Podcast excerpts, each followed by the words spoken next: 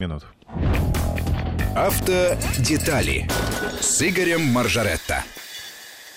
Здравствуйте, у микрофона Евгений Яковлев. И, конечно, ко мне присоединяется постоянный ведущий Вести ФМ, автоэксперт Игорь Мажарета. Добрый день всем. Здравствуйте, здравствуйте. Приветствую, Игорь. Я напомню нашим слушателям, что э, программа «Автодетали» обязывает нас говорить на все автомобильные темы, но порой мы затрагиваем темы, касающиеся пешеходов и велосипедистов и э, так называемых э, водителей СИМ. Да? Но они тоже участники движения дорожного поэтому без них никак.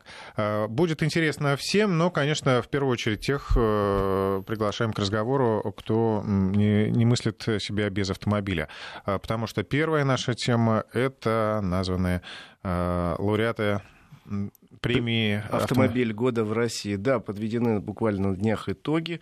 Это самый масштабный российский конкурс. Между прочим, считается по масштабам участия в нем э, экспертов, э, просто людей, которые неравнодушны к автомобилям, одним из самых массовых в мире, потому что регулярно э, свои ответы на вопросы анкеты присылают до полутора миллионов человек. И это люди, которые реально интересуются автомобилями, которые любят машины. Э, которые участвуют во всех э, конкурсах, опросах. Некоторые участвуют в каких-то уже э, непосредственных мероприятиях, которые проводит премия «Автомобиль года», активностях в течение года. Ну и вот осенью, несмотря на то, что у нас сложная ситуация, все-таки были подведены итоги конкурса и объявлены автомобили 2019 года. Надо сказать, что тут э, очень сложная градация, порядка 20 автомобилей выиграли, 20 номинаций, и в каждой из них три автомобиля выходили в финал, из них, в конце концов, э, участники жюри, такого народного жюри, выбирали по одному автомобилю. Ну и там самые разные, от самых маленьких до самых больших, от лучших автомобилей для такси до лучших семейных автомобилей. Еще раз говорю, порядка 20 номинаций участвовали, и победители получили заслуженные награды. Ну, а мне особенно приятно, что в номинации «Прорыв года» награду получила трасса М-11 Нева. Ее как раз в конце 2019 года сдали, движение по ней открыли. Сам проезжал в этом году уже несколько раз. И могу сказать, что трасса совершенно замечательная, хотя есть э, некоторые вопросы, которые еще не решены, но потихоньку решаются. Много раз э, мы рассказывали о том, что там есть и чего там нет, и много было обид, что не хватает АЗС еще. Да, АЗС не хватает. До конца года обещают на участке Тверь-Санкт-Петербург запустить еще четыре многофункциональные зоны. И Итого будет 10 многофункциональных зон, плюс пока еще достаточно большое количество будет работать временных АЗС, маленьких контейнерного типа, еще с десяток с каждой стороны. Так что расстояние между ними сокращается. Сейчас примерно 70 километров на некоторых участках расстояния между АЗС. Ну и в этой ситуации просто рекомендую тем, кто едет по трассе, все-таки смотреть на стрелку спидометра.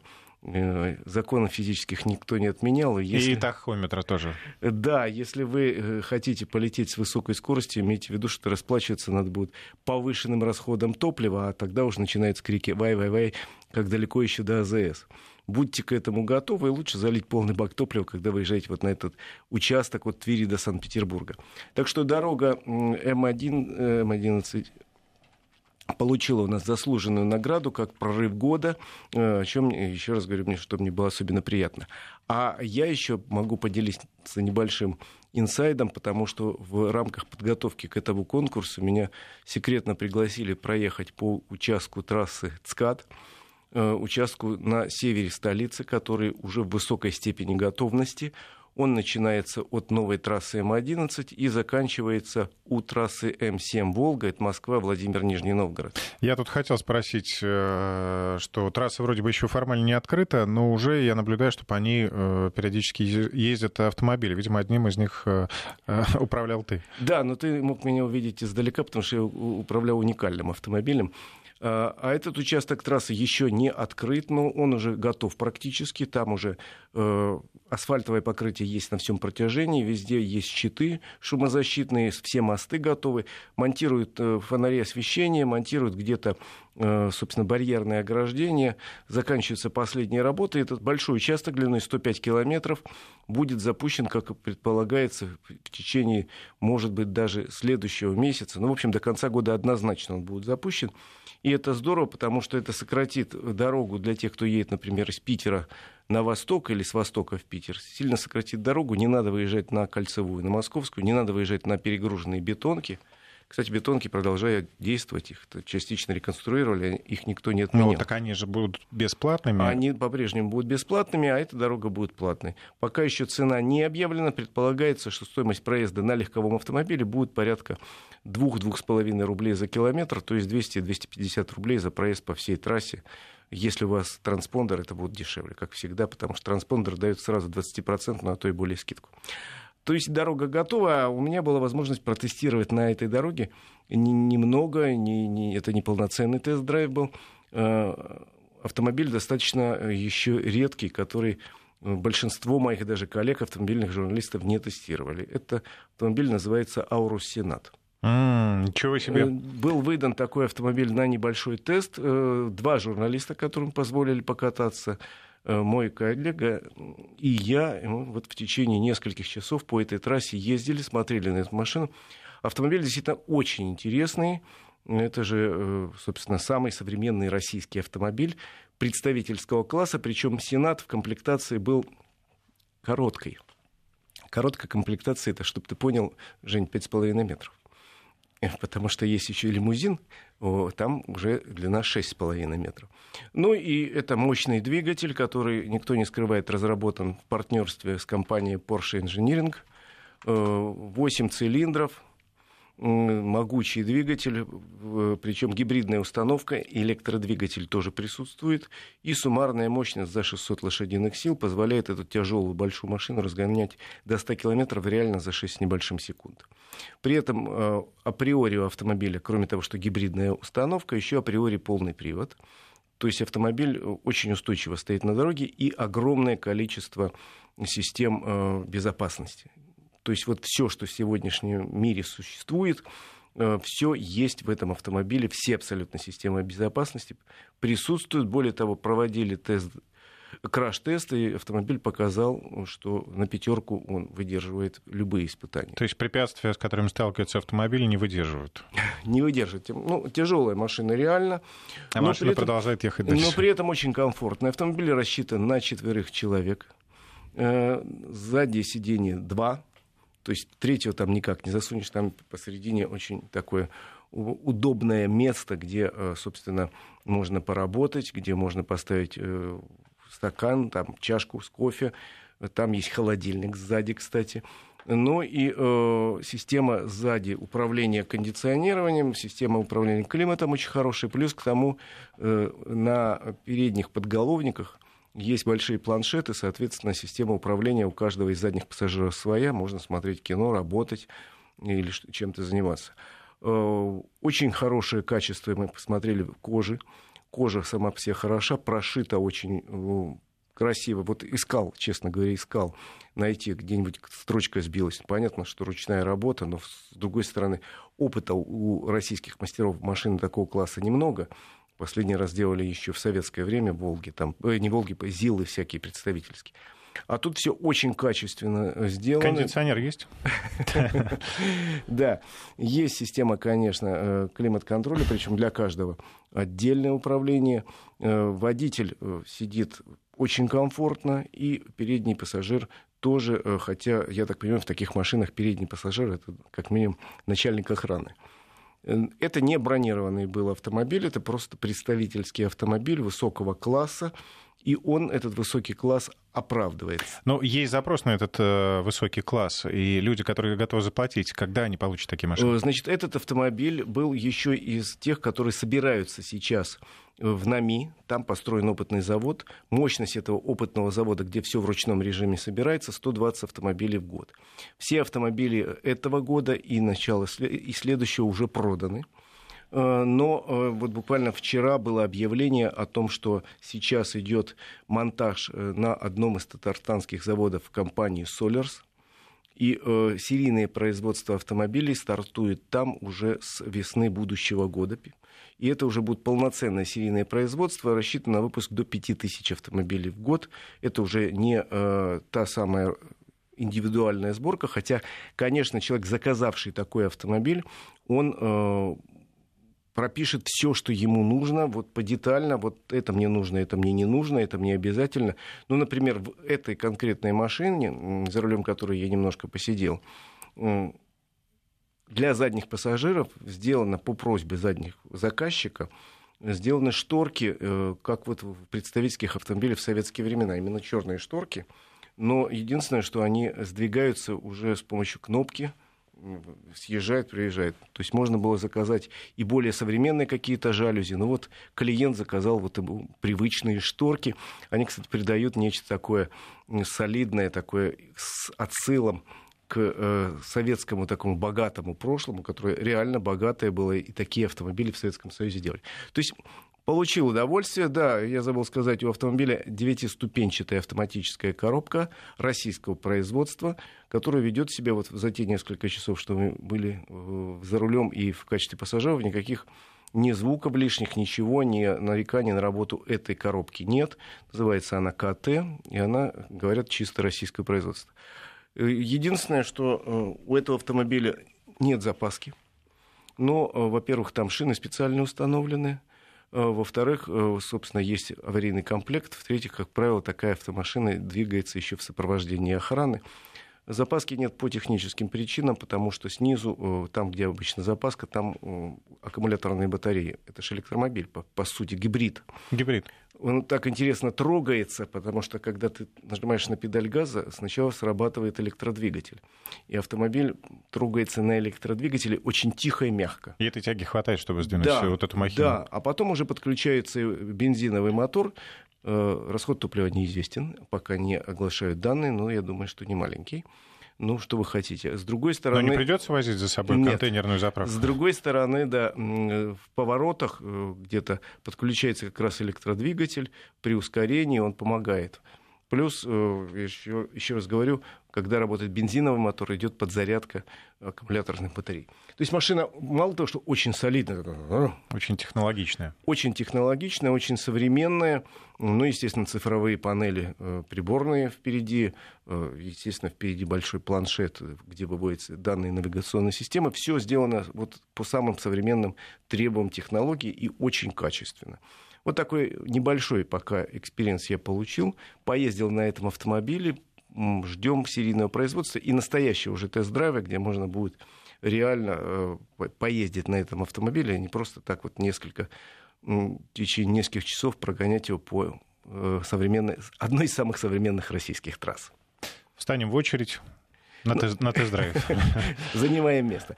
Вот. Вот такие э, события были буквально неделю назад. А, что еще вот э, еще... по поводу премии э, «Автомобиль года»? Какой вот самый все-таки э, такой лучший автомобиль для россиянина, который не может себе позволить Аурус, но который рассчитывает на средний автомобиль, средний руки? Вообще много моделей называли, потому что классов и подклассов сейчас очень много. Среди тех автомобилей, которые выбирали россияне, были автомобили марки Kia, и марки Volkswagen, и марки Hyundai. То есть самые массовые машины, те, которые продаются в России, и Renault попали в в списке, и э, современные автомобили «Лада». Надо сказать, что наш автопром, несмотря на сложную ситуацию, не прекращал практически работы. Если заводы и останавливались, то они останавливались буквально на три недели, на, максимум на месяц. И в это время шли работы параллельные, ну, например, по запуску новых моделей. Я, например, был на днях на э, Калининградском заводе «Автотор», э, одним из наших из наших крупнейших автопроизводителей, где э, вот они, конечно, еще раз говорю, месяц стояли. Но в это время, например, налаживали производство новой модели BMW. Причем мне рассказывали, как это интересно было, потому что э, обычно на, на запуск новой модели приезжает большая группа, там, если это немецкий автомобиль из BMW, если корейский, там из Кореи приезжает. А тут не могли приехать специалисты, и обучение шло шло дистанционно. Я такого никогда даже не слышал. Я говорю, как это? А вот так, так вот, говорит, э, слесари механосборочных работ, которые занимались каждый на своем участке. У него была ну, каска на голове, маска, естественно, потому что требования безопасности. А на каске была камера. И с помощью этой камеры, э, сидящий там в другой конце в Мюнхене, там немецкий инженер говорил, что надо делать, смотрел как бы глазами этого нашего сборщика и отлаживали вот как каждую процедуру дистанционно. Тут есть минус, нельзя там по рукам дать, если не туда Нельзя. Вот с помощью веб-камер обучение шло, и в течение там нескольких месяцев удалось запустить новую модель, очередную модель BMW X6 конкретно. А сейчас э, вот близко уже к финалу запуск новой модели компании Hyundai. Это первый легковой автомобиль Hyundai, который будет собирать по полному циклу в Калининграде. Это Hyundai Sonata. Но тут, правда, частично все-таки приехали корейские специалисты, частично дистанционно э, управление, э, обучение шло. Ну вот я уже смотрел на готовую линию сварки, она уже в тестовом режиме работает уже первые два десятка кузовов сварили, э, проверили, все качество соответствует, уже проверили, как работает линия окраски, и поэтому этот э, автомобиль вот-вот буквально в течение там, месяца уже начнется большая серийная сборка российская, и, соответственно, автомобиль уже будет продаваться в стране российской сборки. Я напомню, что с 21 сентября Россия открывает э, авиасообщение, э, с 27 сентября авиасообщение с Южной Кореей, так что все, в общем, бренды, которые корейские представлены, теперь все специалисты могут к нам лететь. Да, в Калининграде, собственно, собирается несколько моделей компании Kia, причем частично эти модели собираются методом крупноузловой сборки, но это в основном касается дорогих моделей. А э, массовые модели собираются по полному циклу со сваркой, с окраской, со сборкой. Это касается там, модели Kia Soul, Kia Seltos, это касается э, Kia Sorento. Это все собирается по полному циклу уже в Калининграде довольно давно. Так что завод работает. Мне понравились меры безопасности. Они достаточно строгие. На территории завода ни в коем случае не имеет права человек даже на, на улице показаться без маски. Э, все время проверки идут какие-то, и э, удалось число заболевших, совсем такого, чтобы никто не заболел, быть не может в нашей стране, да и нигде в мире, но тут число заболевших было штучное, там буквально 2-3 человека, и то потом выяснили, что у одного из них, например, жена работает в больнице, врач, как раз с теми самыми... А работает там Пять тысяч человек, да? Три с половиной тысячи человек работает на заводе. Ни одного человека не уволили. Просто часть тех людей, которые работали у конвейера, где сейчас не, недозагруженность, э, могли отправить на другой конвейер или на строительство нового завода, который сейчас заканчивается, продолжается э, полным циклом, идет строительство совершенно нового завода, где будут собирать автомобили известной немецкой марки. Э, я еще посмотрел, у них был по плану назначен День открытых дверей. Это праздник, который проводит в Калининграде каждый год, ведь э, и он очень популярен, потому что Автотор крупнейшее предприятие города и региона. 50% всей, э, всей продукции, которая выпускается в Калининграде области, это Автотор. 50% всех налогов, которые собираются в Калининградской области, это Автотор. Ну и День открытых дверей всегда привлекает большое внимание. Несколько тысяч человек всегда приходят, проводят экскурсии. В этом году, конечно, ничего такого не было, но в рамках э, ежегодного этого несостоявшегося дня э, открытых дверей по традиции провели э, конкурс на лучших по профессиях. Было очень интересно посмотреть, например, как соревнуются водители погрузчиков, потому что там надо определенный набор там, ящиков, коробок, поддонов поставить ровно, красиво, э, чтобы минимальный зазор был по времени. Э, шесть представителей разных специальностей, шесть групп представителей разных специальностей соревновались. Победители получили призы по 50 тысяч рублей за первое место, по 25 за второе, 15 за третье. Вообще, надо было посмотреть. Ребята в основном молодые, девушки молодые, приятные лица, умные.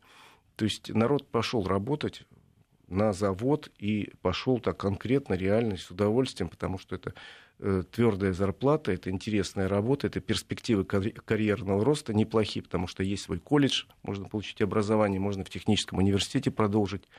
И я, например, разговаривал с исполнительным директором завода Владимиром Чапли, он вот так пришел 10 лет назад слесарем механосборочных работ на завод, правда, имея высшее образование.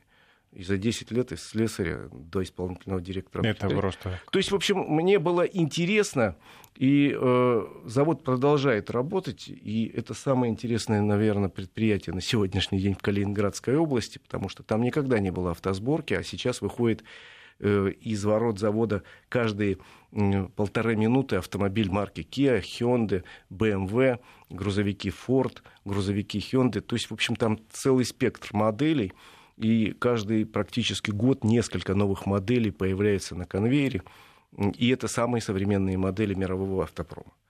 Вот. Так что промышленность наша живет, промышленность наша работает. И что мне было особенно приятно, молодые люди идут туда на работу. Вот подумай, может, и мне пойти. Но если только сразу директором завода, Игорь. Не возьмут, не возьмут, опыта нет. Вот. Э, такое у меня было еще одно небольшое э, путешествие. И э, вот к концу, к новостям, я припас одну интереснейшую, ну, ну даже не новость, а опрос, который проводился в интернете. В опросе участвовало свыше 10, 10 тысяч человек. И тема опроса была, насколько, как вам кажется, более вежливыми стали сотрудники ГАИ? Как бы ты ответил для себя? А, ты знаешь, э, может быть, э, выражение более вежливое, э, но в действиях более, скажем, грубыми. Не знаю, я в последнее время с сотрудниками ГАИ общаюсь редко, как и все мы, потому что на улицах их практически нету. Если они есть, они где-то или в отделениях, которые занимаются выдачей прав или там регистрацией автомобилей. На улице я очень давно не сталкивался. Вот сегодня видел много в парадной форме, но в связи с тем, что в Москве проходится марафон, их всех э, отправили на улицу перекрывать где-то движение. Э, марафон бегут люди бегут, и вот э, центр перекрыт, Садовое кольцо перекрыто, и вот сотрудников видел в форме издалека. Вот так, чтобы в жизни э, у тебя есть свой опыт, э, который мне тоже как кажется показательным. У меня его нету. Как-то последнее время вот постучал по дереву, мне было поводов сталкиваться. И у них со мной, и у меня с ними. Но вот по опросу конкретно. 34% опрошенных, еще раз говорю, свыше 10 тысяч, сказали, что сотрудники, с их точки зрения, стали более вежливы. То есть большая часть считает, что изменились э, люди, которые служат в ГАИ. Действительно, там же теперь только офицеры со специальным дополнительным образованием. Если они экзамен принимают, еще у них дополнительное образование должно быть.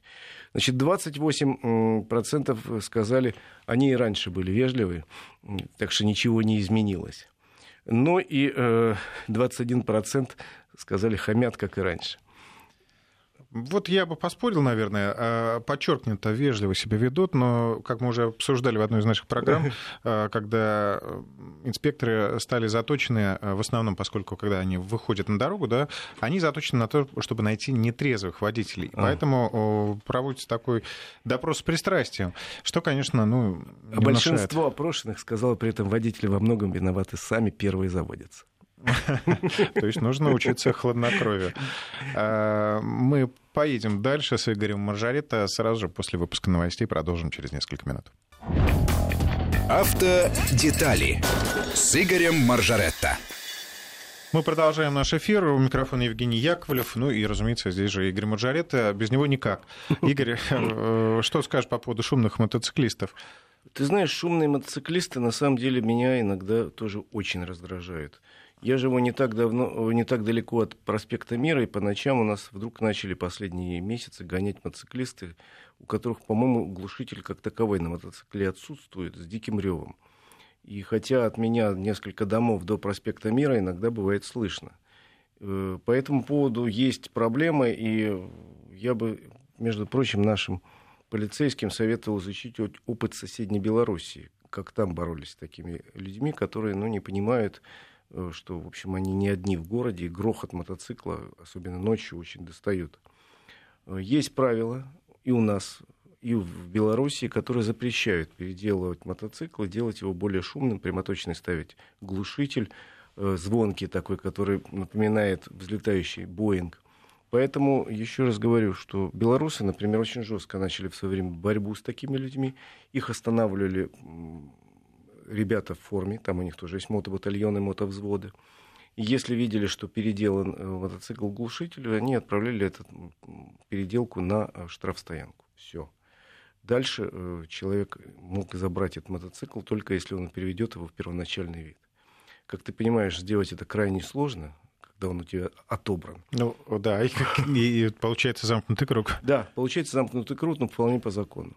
И поэтому все остальные, как-то увидев, как несколько мотоциклов оказались заложниками ситуации, быстро вернулись к нормальным глушителям. У нас жители конкретного э, района города жаловались давно на шум, и вот туда ограничили въезд мотоциклов. Я э, боюсь, что этот опыт распространится по всему городу. А что касается самого мотосообщества, могу сказать, ребята, вы подумайте, каково людям, которые живут в этих домах, если вы ночью с диким грохотом тут носитесь, или в выходные дни. Пожалуйста, есть специальные места, где можно погонять. Треки самые разные, есть шоссе, но мотоцикл должен соответствовать правилам, в том числе по шумности. Еще раз говорю, в ПДД у нас прописаны допуски. И если вы хотите э, получить удовольствие еще и с грохотом, пожалуйста, закрытые треки. Если получить удовольствие, но без грохота, пожалуйста, трассы для вас открыты, вы такие же участники движения. Но каким-то образом бороться с очень шумными мотоциклистами надо.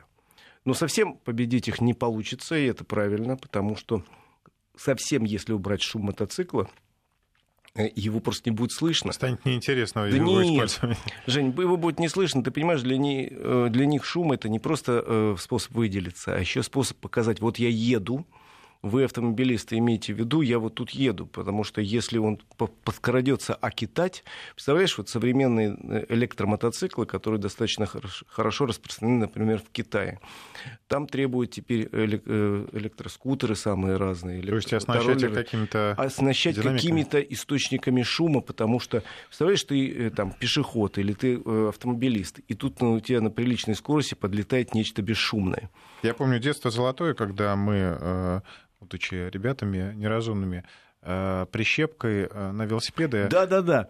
Такую картонку цепляли, чтобы или был треск. картонку, или какую-то там э, пластмассовую такую штучку угу. цепляли. Чтобы, чтобы... Так было, было да. похоже на мотоцикл. Да, было, было такое в моем детстве тоже. Соответственно, какой-то шум должен быть, но он должен быть в рамках дозволенного, что называется, потому что реально ночные такие, не знаю, как их назвать, ночные вот такие молнии, которые летают у нас по проспекту Мира, они реально достают. Очень хочется завести рогатку. Сесть где-нибудь в засаде и стрелять. Конечно, я не собираюсь это делать, но, но... Э, любви к себе мотоциклисты не добавляют вот такими показательными выходками, особенно в ночное время. Но если вот э, ты хочешь прямо сейчас ускоренно решить проблему, то вам, жильцам, э, соседями, нужно обратиться в префектуру и в ГИБДД, чтобы там запретили проезд мотоциклов в ночное время. Да, такая практика есть уже в Москве, первый район такой образовался. Ну и, соответственно, ребята, ну, пожалуйста, объезжайте этот район, выбирайте другое место, где нет жилых домов где бы люди не, не вскакивали ночью в ужасе от, от, от дикого рева мотоцикла. Ну что, едем дальше? Едем дальше. У нас сегодня по плану большое путешествие выходного дня. Путешествие недалекое. Э, путешествие очень интересное, в первую очередь для жителей центрального региона, потому что это город Коломна, который находится недалеко от Москвы.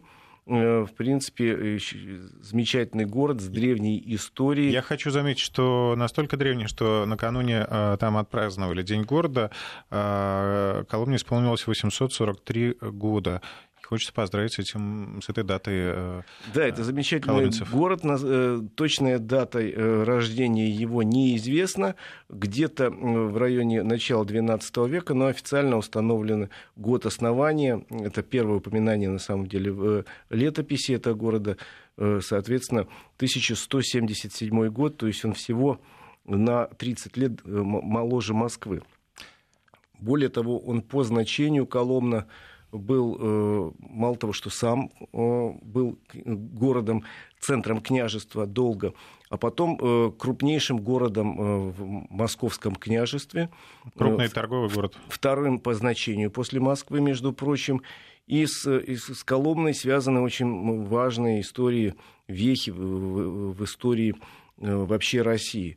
И связанные с, собственно, с монгольским иго, и очень важный момент, связанный с, собственно, присоединением Казани, потому что именно отсюда, из Коломны, войска Ивана Грозного дважды пытались безуспешно взять Казань, и только в третий раз, между прочим, ты знаешь, как это произошло, была основана крепость, такая база в Свияжске под Казанью, и эту крепость собрали очень быстро. Почему? Потому что под Коломной срубили эту крепость, собрали, разобрали, собрали, разобрали деревянную, отработали уже методику и э, перевезли ее под Казань в Свияжск, и там очень быстро собрали уже, поскольку опыт был.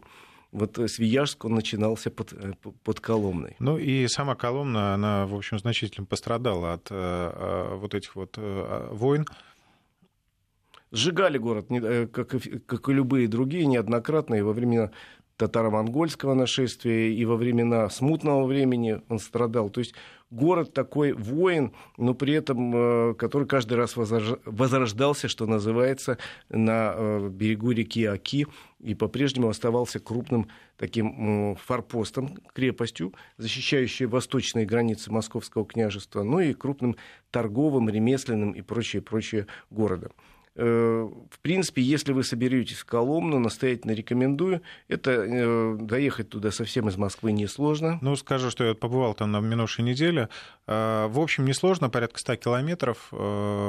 Единственное, что доставляет неудобства, если вы едете из Москвы, то направление сейчас достаточно загруженное на Новорязанском шоссе э, идут, э, идет реконструкция, и при выезде из Москвы достаточно сложно, ну и где-то ремонт дорог.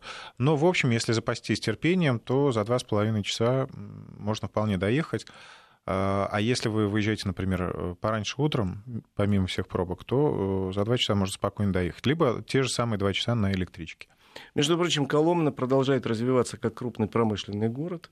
Там работает несколько серьезных предприятий. Там, допустим, тепловостроительный завод работает, э, завод тяжелого станкостроения. Там серьезная промышленность.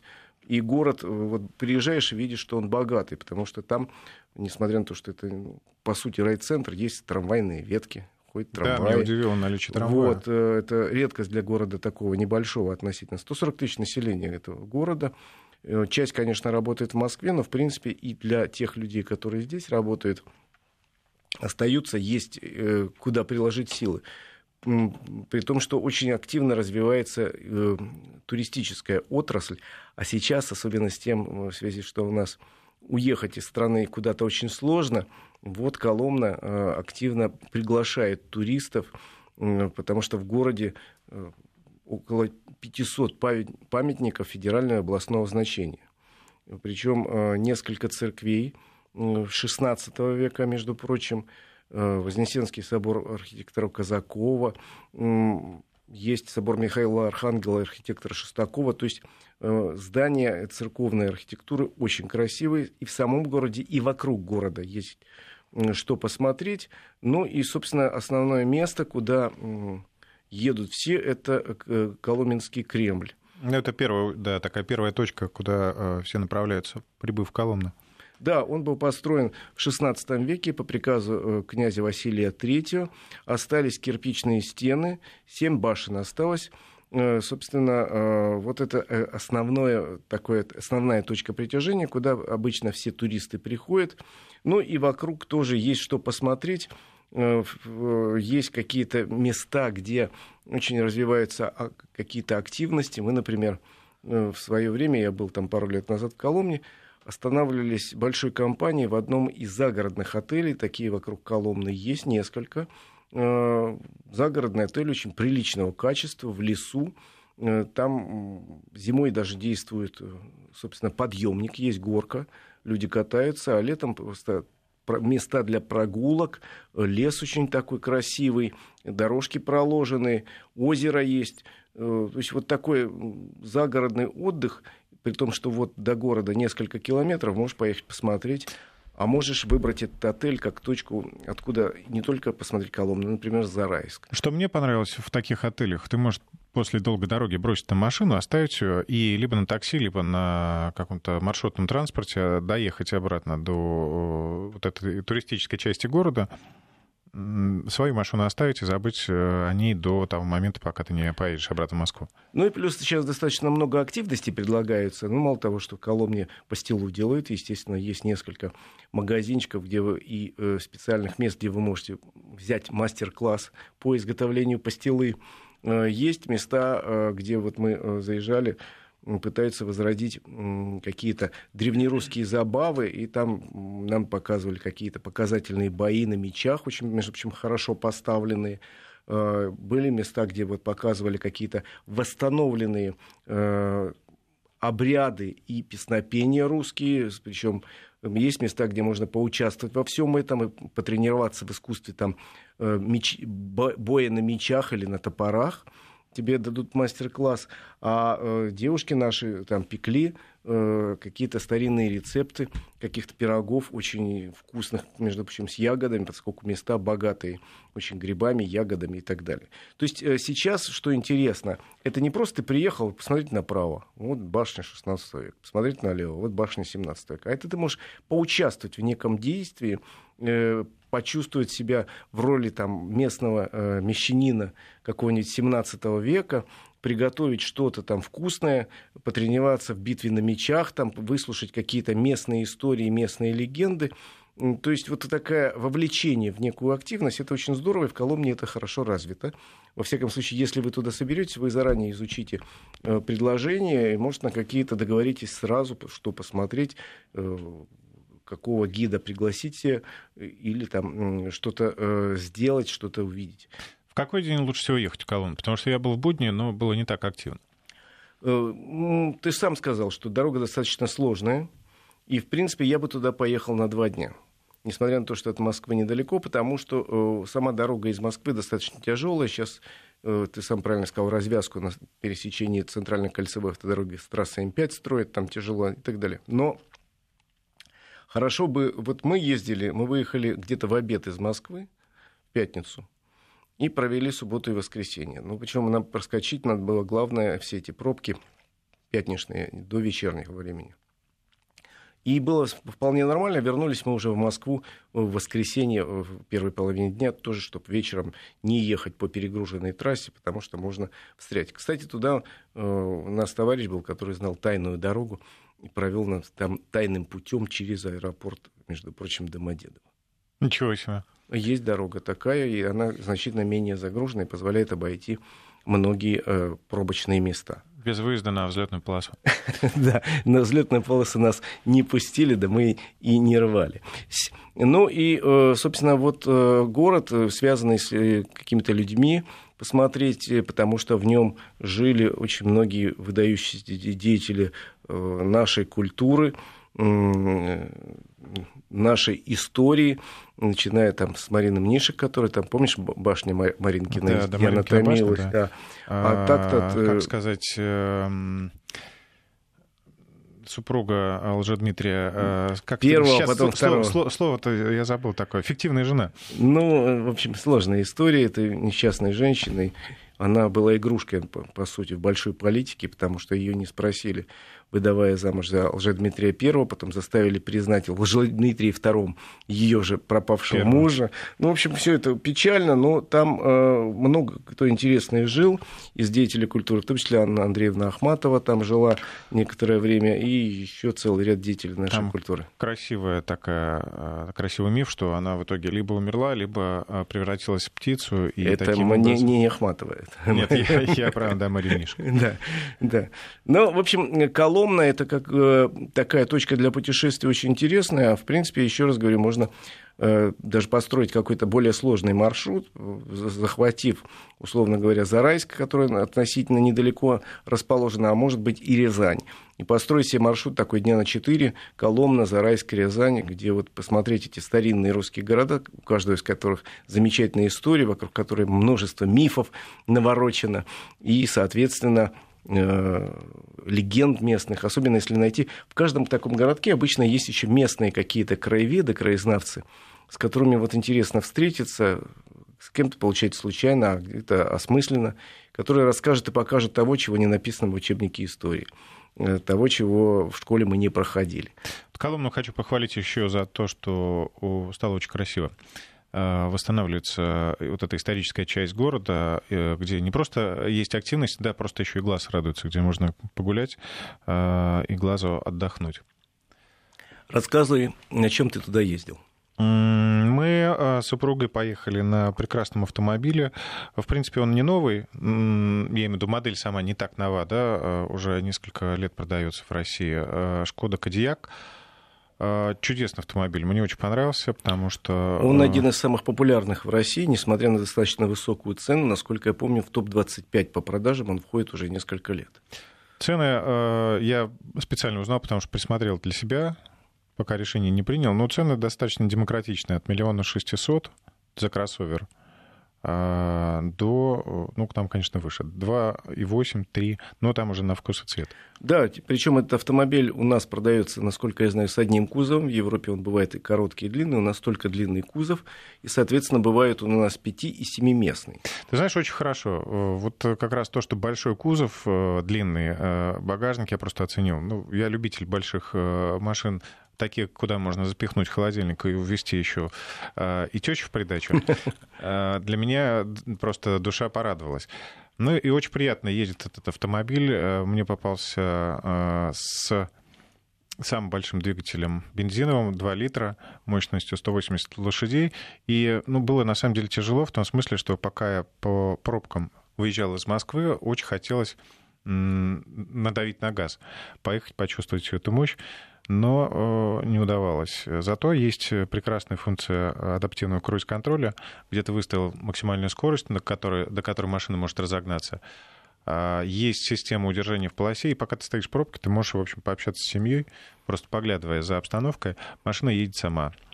Это а. приятно. Я смотрю, сейчас э, Шкода, как всегда, предлагает огромный выбор то есть э, можно выбрать э, небольшой э, двигатель, относительно небольшой 1.4 TSI. Это хороший, кстати, очень мотор.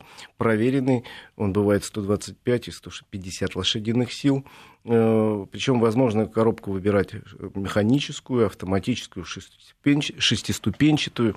И на самых дорогих опциях это установлена, установлена коробка DSG, семиступенчатый робот самый современный. Ну и моторы и бензиновые 1,4, и бензиновые 2 литра, и дизельные, что приятно. Редко кто сейчас предлагает дизельный на, на российском рынке, как-то меньше все предложений. А тут есть двухлитровый дизельный двигатель мощностью 150 лошадиных сил. В общем, мощность от 125 до 180 лошадиных сил.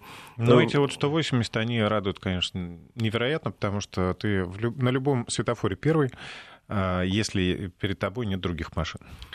При этом надо понимать, что привод может быть и передний, и полный. В любом случае у автомобиля довольно высокий клиренс, и он позволяет себе, даже если привод передний, совершенно спокойно чувствовать себя в городских условиях, ну и на легком бездорожье тоже, хотя в любом случае это в первую очередь городской кроссовер, и полный привод, если он есть, не для того, чтобы штурмовать э, какие-то колеи, тракторные, а скорее для того, чтобы уверенно себя чувствовать в условиях зимнего города, в условиях скользкой дороги. В условиях слякоть. дождя как раз четверг прошел сильнейший дождь, э, был ураган в столичном регионе. Я его видел из окна, это было страшно, потому что я улетал в этот момент из аэропорта, вдруг стало темно, вообще темно, и такое ощущение, что что-то вот несется. Абсолютно спокойно чувствовал себя за рулем. Единственное, что, конечно, заливало стекло лобовое. Но, в общем, дворники справлялись. Но э, что касается руля, вообще никаких претензий. Э, машина шла ровно. Ну, я, конечно, не гнал. Мне очень нравится в компании «Шкода», в Чехов конкретно, такое желание всегда придумать что-нибудь маленькое, очень удобное, у них такая есть система Simple Clever, которая предусматривает, например, зонтик, который в случае дождя он в водительские В этом двери. смысле мне понравилась э, фишка, ну, которую нигде, по-моему, не встречал. А подстаканник под бутылочку, э, маленькую бутылку 0,5, да, если ты едешь один, некому, не, супруги нет, например, чтобы она тебе открыла эту бутылку, ты одной рукой спокойно открываешь да, и закрываешь там сделаны бутылочку. бугорки такие снизу, которые удерживают эту бутылочку. Вроде просто очень и очень удобно. А, в общем, я доволен и поездкой автомобилем. Ну, побольше бы таких возможностей, чтобы поехать куда-то отправиться и семьей отдохнуть. А, напомню, что это была программа «Автодетали». Спасибо Игорю Маржарета. А, удачных вам путешествий. Потом пишите, рассказывайте, куда бы и нам отправиться. Хорошей всем дороги. Счастливо. Автодетали